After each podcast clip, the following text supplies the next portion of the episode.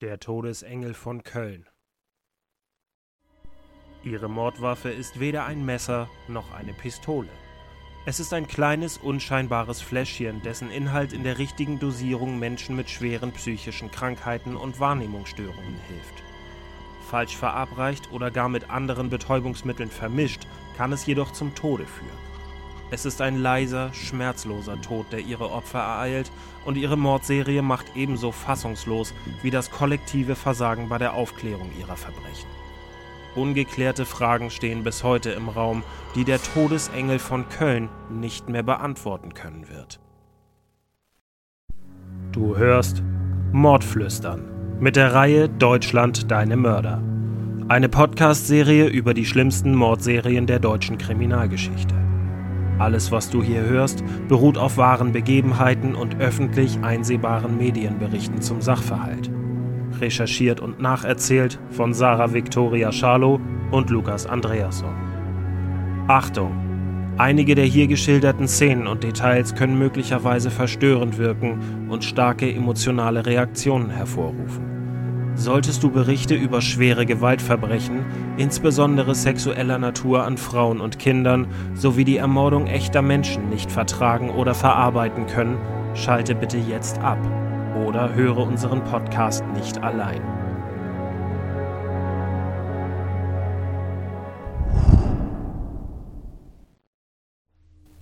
Außer den Berichten über ihre Taten ist über Marianne Nölle nicht viel bekannt außer dass sie 1938 inmitten des Dritten Reichs geboren wird, als ungelernte Pflegekraft arbeitet. Der Verdacht, sie könne beim Ableben der von ihr betreuten betagten Menschen ihre Hand im Spiel gehabt haben, war zwar aufgetaucht, konnte aber nie erhärtet werden. Weder die Patienten und ihre Angehörigen, noch die Hausärzte, die die ungelernte Pflegerin vermittelten, noch die Krankenkassen, mit denen ihre Leistungen abgerechnet wurden, hatten Kenntnis vom kriminellen Hintergrund der in ihrem Kölner Wohnviertel bekannten und beliebten Frau. Es ist Mai 1988. In Köln stirbt die 87 Jahre alte Erna May. In dem Alter ist das Ableben eines Menschen nichts Ungewöhnliches, doch bei Angehörigen tun sich Zweifel auf, da die alte Frau vor ihrem Tode bestohlen worden sei. Die Pflegerin Marianne Nölle sagt aus, die alte Frau sei gebrechlich und vergesslich gewesen, was möglicherweise zu einer falschen Medikamenteneinnahme geführt habe. Die Beamten geben sich mit der Erklärung zufrieden und im Totenschein von Erna May wird ein natürlicher Tod vermerkt. Den Beamten war unverständlicherweise das Vorstrafenregister von Marianne Nölle kein Anlass, weiter in dem Morast zu graben, der sie umgab. Urkundenfälschung, Diebstahl, Unterschlagung und Betrug lauteten die Delikte, die eigentlich die Alarmglocken eines jeden Polizeischülers hätten schrillen lassen müssen, der den Tod einer bestohlenen Seniorin untersuchen soll. So schlüpft der Polizei eine eiskalte Mörderin durchs Netz, deren Treiben früher hätte Einhalt geboten werden können. Als sich Marianne Nölle einmal um den Vater eines mit ihrer Familie befreundeten Staatsanwaltes kümmerte, verschwanden 10.000 D-Mark. Doch man verdächtigte die Putzfrau und nicht die Pflegerin, die der alte Herr liebevoll mein Mariantchen nannte. Als er, der vormittags noch äußerst lebendig mit seinem Sohn telefoniert hatte, mittags tot auf dem Sofa lag, drang die Schwiegertochter auf eine Obduktion. Doch ihr Mann, der Staatsanwalt, hielt das für unnötig. Im Juli 1990 lässt der Tod von Margarete Euler ihre Angehörigen in tiefer Trauer und großer Ungläubigkeit zurück. Die 89-jährige Seniorin starb aus heiterem Himmel. Der rüstigen alten Dame fehlte eigentlich nichts Ernstes.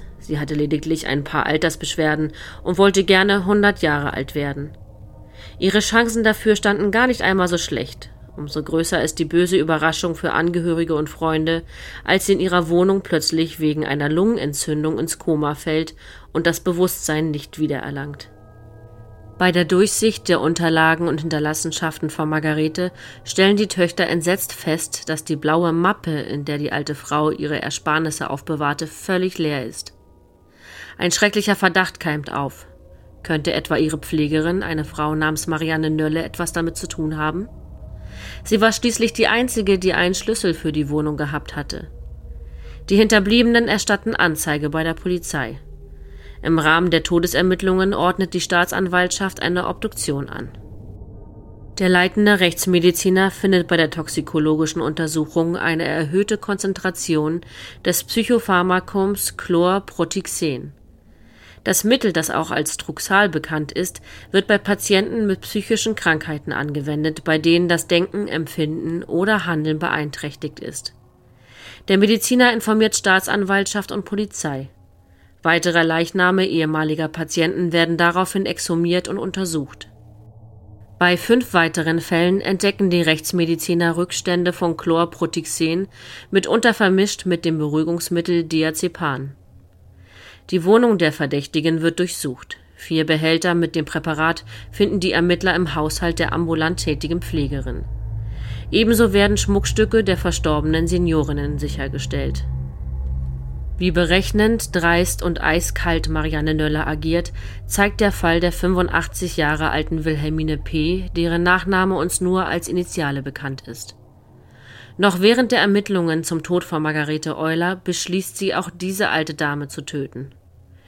Diese hatte den fatalen Fehler gemacht, sich von Marianne so abhängig zu machen, dass sie diese als Dank für die aufopfernde Pflege zur Alleinerbin ihres Vermögens machte.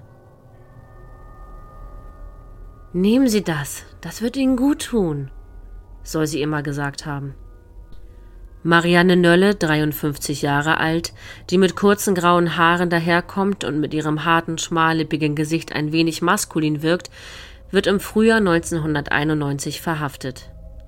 Fünf lange Monate dauert die Beweisaufnahme im Prozess, der im Saal 2010 des Kölner Schwurgerichts beginnt. Von der Boulevardpresse hatte Marianne Nölle rasch den Spitznamen der Todesengel von Köln. Aus unzähligen Teilstücken entsteht vor Gericht ein Mosaik, das die Heimtücke und Habgier einer Angeklagten zeigen, die sich stets in den Mantel des guten, aufopferungsvollen Engels in der Not gekleidet hatte.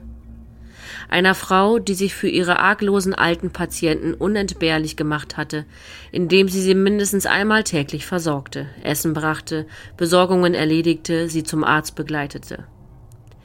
Gleichzeitig war sie bestrebt, die Patienten von ihrem bisherigen sozialen Umfeld zu isolieren. So band sie sie an sich und schaffte es, Misstrauen zu beseitigen. Man vertraute ihren Wohnungsschlüssel an und die Vollmacht über das Girokonto. Vor Gericht erscheint Marianne Nölle als Schatten ihrer selbst. In ihrer beigen Strickjacke, braunen Hose und dem dunklen Pullover wirkt sie viel älter, als sie ist. Ihre schweren Krankheiten, ein Herz- und Brusttumor und die Untersuchungshaft haben sie gezeichnet. Sie ist abgemagert und wird von Hustenanfällen geschüttelt. Ihre Augen hat sie hinter dunklen Brillengläsern versteckt, als der Staatsanwalt die Klage verliest, die auf sechsfachen heimtückischen Mord aus Habgier lautet. Die Aussage der Todespflegerin wird von den anwesenden Zuschauern und Journalisten im Saal mit großer Spannung erwartet. Vergeblich wartet man allerdings auf eine Erklärung, denn die Angeklagte nennt nur ihren Namen, ihr Alter und ihre Adresse. Ansonsten schweigt sie. Über ihre Verteidigerin Gabriele Jansen hat sie schon vor der Verhandlung erklären lassen, ich werde mich weder zu den Tatvorwürfen noch zu meiner Person äußern. Ich bin nur in einem Fall in nicht strafrechtlichem Sinne mitschuldig, weil ich das Medikament auf Bitten der Patientin habe stehen lassen. Der Prozess gestaltet sich schwierig und es kommt zu Pannen. Viele Zeugen können nicht aussagen. Einer ist bereits tot, einer liegt im Koma, einer hat einen Schlaganfall erlitten, einer kann wegen eines Herzinfarkts nicht erscheinen. Außerdem werden bei einem Brand in der Praxis eines Sachverständigen wichtige Prozessakten vernichtet. Mehr als 100 Zeugen wurden während des Prozesses gehört. Am Ende geben die medizinischen Gutachter den Ausschlag. Die Richter folgerten daraus. Frau Nölle verabreichte in sechs Fällen eine tödliche Dosis, ohne dass in der Hauptverhandlung geklärt werden konnte, wie sie dies bewirkte. Die Frage, wie den Opfern das Mittel verabreicht wurde, bleibt ungeklärt. Auch die Aussagen der Zeugen, Bekannten von Marianne Nölle, sind gegensätzlich. So sagt eine Nachbarin aus, sie war sehr zugänglich und hilfsbereit. Von der konnte man einfach alles haben. Dagegen meint ein Bekannter ihrer Familie, ah, zutrauen würde es ihr schon. Als sie sich plötzlich teure Kleider kaufte und nach außen hin zeigte, dass sie Geld hat, habe ich mich wie viele andere auch gewundert. Das Gericht sieht die Schuld von Marianne Nölle schließlich als erwiesen an. Sie wird wegen sechsfachen Mordes aus Habgier 1993 zu lebenslanger Haft verurteilt. Eine Revision vom Bundesgerichtshof scheitert 1994, was das Urteil rechtskräftig werden lässt. Es bleibt die Frage zu klären, wie Marianne Nölle ihr Treiben so lange unbemerkt fortsetzen konnte.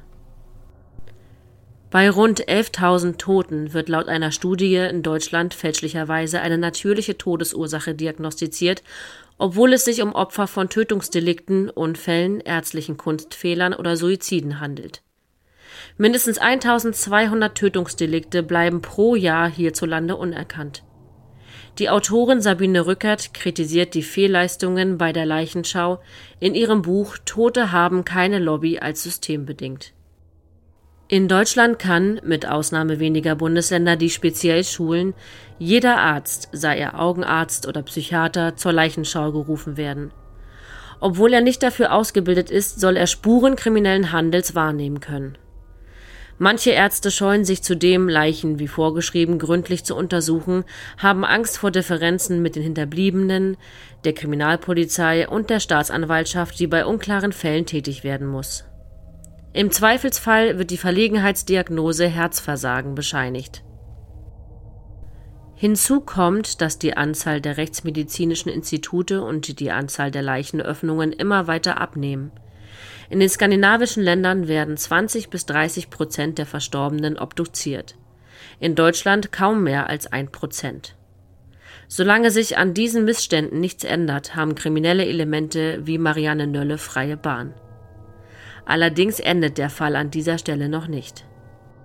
Der Rechtsanwalt der verurteilten Altenpflegerin Klaus Hindelang gibt ein neues Gutachten in Auftrag, das die toxikologische Expertise der damaligen Fachleute in Zweifel zieht. Die Sachverständigen hatten in den untersuchten Leichen der Opfer Rückstände von Truxal gefunden. Da der Tod der exhumierten Menschen meist längere Zeit zurücklag, hätten die Mediziner die tatsächlich verabreichte Dosis geschätzt, argumentiert der Nöller Anwalt. Hinzu kommen Mehrfacherkrankungen bei mehreren der Toten, die davon ausgehen lassen, dass die Mischvergiftung von Truxal und anderen Mitteln nicht hauptursächlich für das Ableben der Verstorbenen sein könne. Und weil in anderen Fällen seit jenem von Marianne Nölle auch eine deutlich höhere Dosis von Truxal nicht tödlich wirkte, fordert er ein Wiederaufnahmeverfahren für seine Mandantin. Aber dieses wird abgelehnt, und so muss Marianne Nölle in Haft bleiben. Sechs Morde gelten als gesichert und nachgewiesen. Doch was ist mit den anderen elf Toten, hinter deren Namen ein Fragezeichen steht? Hat Marianne Nölle sie auch auf dem Gewissen? Es wird wohl nie zu klären sein, wie viele Menschen wirklich durch ihre Hand ihr Leben lassen mussten.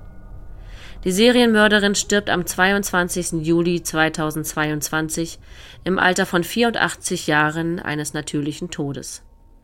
Die letzten Geheimnisse, die man ihr bis dahin hätte entlocken können, nimmt der Todesengel von Köln mit ins Grab. Das war Mordflüstern mit der Reihe Deutschland deine Mörder. Eine Podcast-Serie über die schlimmsten Mordserien der deutschen Kriminalgeschichte. Gesprochen haben Sarah Victoria Scharlow und ich, Lukas Andreasson. Wir würden uns freuen, wenn du auch beim nächsten Fall wieder mit dabei bist. Bis dahin vielen Dank fürs Zuhören und bis bald.